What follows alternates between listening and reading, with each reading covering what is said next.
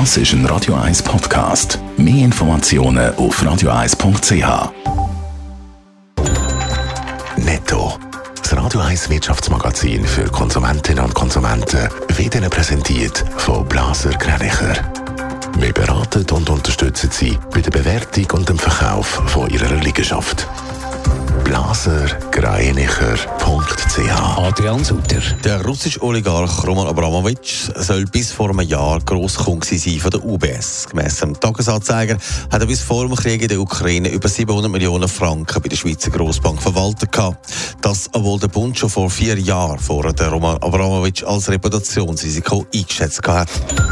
Laut einem Ranking ist die Schweiz für Expats das beste Land zum Leben. Gemäss dem Portal Study Finds sind unter anderem die Landschaft, Wirtschaft und die Lebenserwartung Gründe, warum so viele Arbeitsmigranten in die Schweiz kommen. Ein negativer Punkt ist, dass die Lebensunterhaltskosten sehr teuer sind, heisst es im Bericht. Beim Kauf von Kriegsmaterial könnte Deutschland die Schweiz künftig umgehen. Das, wenn die Schweiz ihre Haltung gegenüber Kriegsmaterialexport an die Ukraine nicht ändert. Die Haltung ist für Deutschland unerklärlich, hat der Botschafter in der Schweiz, Michael Flücker, gegenüber SRF gesagt. Was machen, wenn es knapp wird mit Rechnungen zahlen? Weil so vieles teurer wird und dazu auch noch mal eine Rechnung reinkommt, die man nicht erwartet hat und nicht mit gerechnet hat und höhere Nebenkosten reinkommen, verpfänden die Leute ihre Wertgegenstände. Adrian Sutter, das kommt im Moment mehr vor als auch schon. Ja, wenn es den Leuten nicht so gut geht, dann merken das die Pfandhäuser. Dort läuft das Geschäft im Moment richtig gut, wie der Blick heute schreibt. Immer mehr Menschen im Land verpfänden dort ihren Schmuck, aber auch Kleider und andere Wertgegenstände.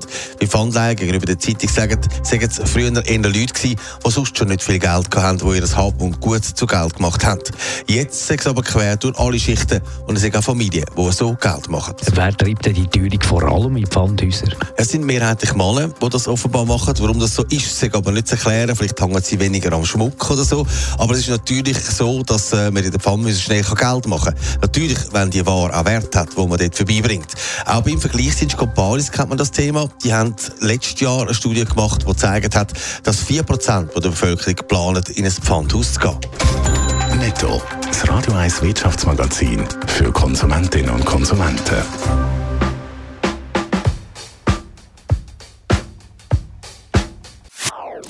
Das ist ein Radio 1 Podcast. Mehr Informationen auf radio1.ch.